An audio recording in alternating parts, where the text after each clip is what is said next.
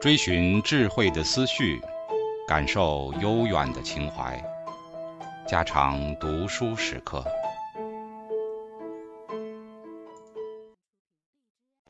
警告：慎入，非专业朗读，听后可能出现且不仅限于挺尸等严重不适，另切勿洗耳，以免污染水源。引发小猫、小狗中毒等严重生化事件。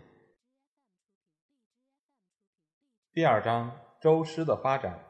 一、诗经时代的社会形态。农业经济在殷商时代的中叶虽已开始其发展，然作为社会生产的主业，则始于西周。我们由《大雅》中的“声明”“公刘”“绵绵瓜瓞”诸叙事诗看来。周民族似乎是农业的发明者，同时也暗示着他们是靠着农业而兴盛起来的民族。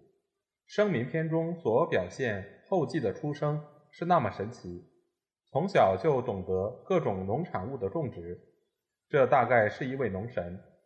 而后来周民族作为自己的祖先的吧，再如公刘的居宾、古公胆府的居岐山，都因为从事农业。而得到发展进步的事，大概是可靠的。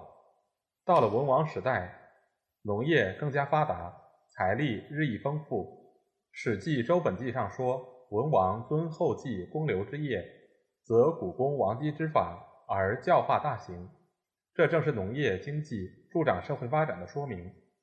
他于是先把四周的犬戎、密须、齐国、崇侯虎诸部落征服，进一步向中原发展。由岐山迁于丰邑，实行减商了。这种事业到他的儿子武王便得到了成功，而建立了周代的天下。由上述的史事看来，知道周代的农业并非灭商以后由商代承袭过来而呈现着突然的发展的。在文王以前，他们的祖先在关中一带的肥地便从事农业的生产，因为有那种好的地理环境。所以农业的进步是比较快的，《史记·货殖列传》云：“关中高壤，沃野千里，自余下之贡以为上田。而公刘弑宾，大王王祭在其，文王作风，武王治号，故其民犹有先王之遗风，好稼穑，执五谷。”这里所讲的余下之贡虽不可信，但那些地方宜于农业却是事实。由此我们可以知道，周代初期的农业，一面是凭着祖先的经验与好的地理环境，一面再从那些和他们发生交涉的部族学习农耕的方法，到后来再加以被征服的民族的劳力的辅助，于是到了封号时代，农业便达到了高度发展的形态，国家的规模因已形成，财力因已丰富，进一步开始减商的重大任务了。因为发展农业得到了这种好处，所以周公在《周书·无义篇》内，一面是赞颂祖先们种农的功业，同时又告诫子弟要知道稼穑的艰难，努力求进步，不要荒废了这门业务。在周诗内的七月、南山、楚辞、府田、大田、丰年、梁嗣，周书内的金堂、子才。康告、洛告、无益诸篇里都有农事的记载，或记农民的生活，或记农民的祭祀，或说明农业与国家的关系。比起卜辞、周易时代的情形来，这时候真可算是农业的茂盛时代。随着农业的发展，工艺和商业自然也跟着走上繁昌之途了。生产事业这样迅速的发达下去。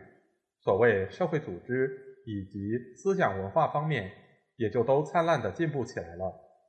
封建的贵族政治、父权的家族制度、土地奴隶的私有与封赐、贵族地主与农奴阶级的形成，都是这时候政治社会上的特征。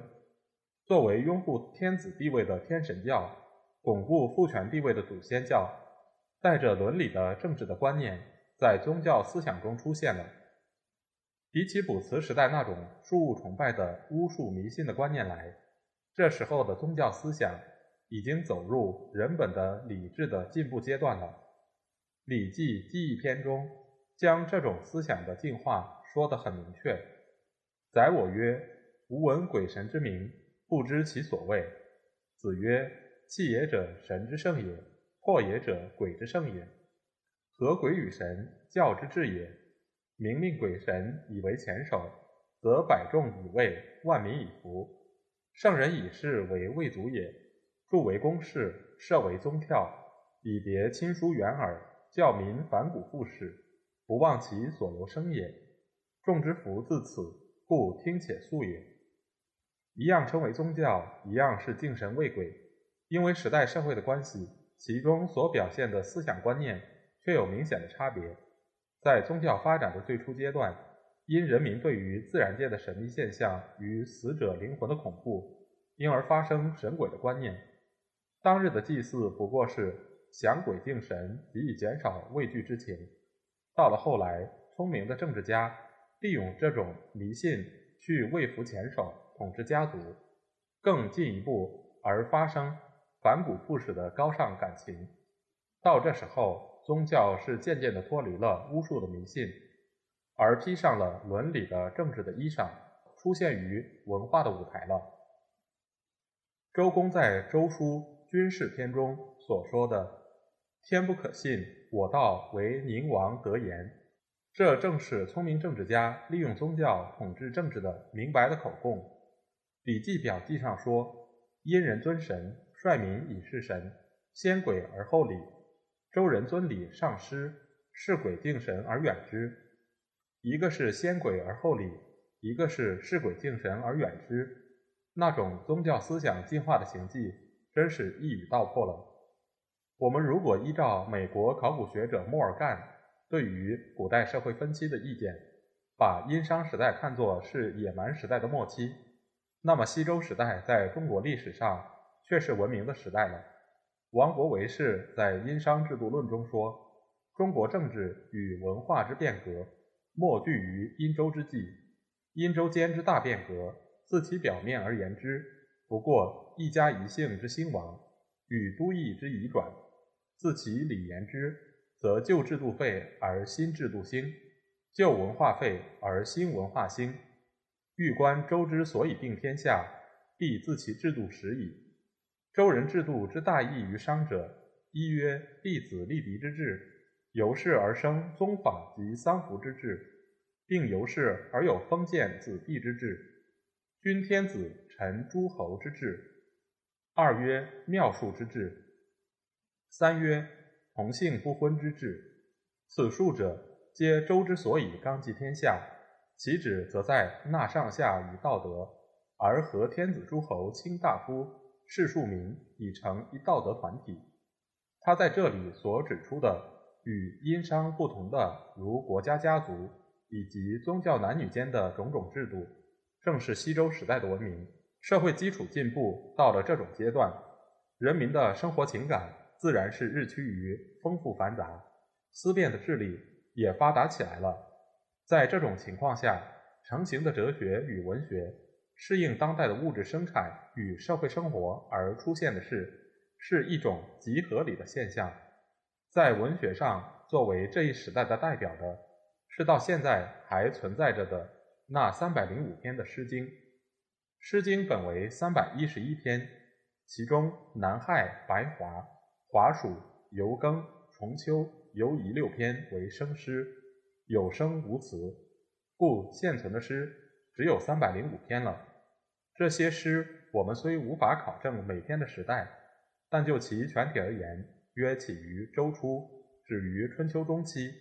这三百多篇诗是前后代表着五百多年的长时代，其中有成康时代的宗教诗，有立平时代的叙事诗。社会诗有宫廷的艳猎诗，有民间的情歌舞曲。在这一个长的时期中，政治上起伏变化的事实是很多的。成康两代天下安定，史称行错不用者四十年，可称为周代的黄金时代。昭穆以后，国势渐衰，厉王的被逐，幽王的被杀，平王的东迁，都是有名的史事。东迁以后。王朝的威望日弱，诸侯吞并，夷狄交侵，社会上呈现出一个极度紊乱的局面。由平王四十九年起，而入于春秋时期，这些兴亡治乱之际，在三百多篇诗里，反映着非常明显的影子。在思想方面，我们也可看出一种进化的痕迹。周初去古未远，神鬼的至尊观念还能坚固地统治人们的心灵。当时的文学正是那些为宗教服务的舞歌，那代表的便是周颂。后来社会进化，人事日繁，产业发达与政治权力的发展，那些支配的贵族在生活满足之外，便逐渐想到那些声色的娱乐，于是文学便由宗教的领域走进人世的领域。大小雅中那些宴会诗、田猎诗便是极好的代表。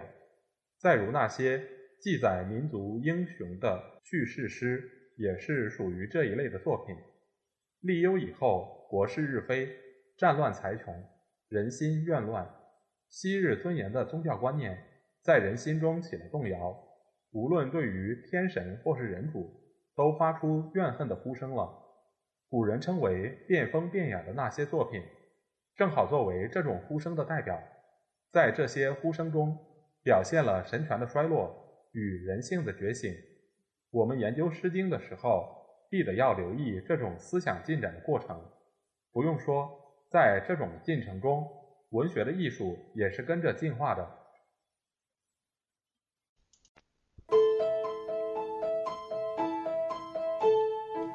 家常读书制作，感谢您的收听。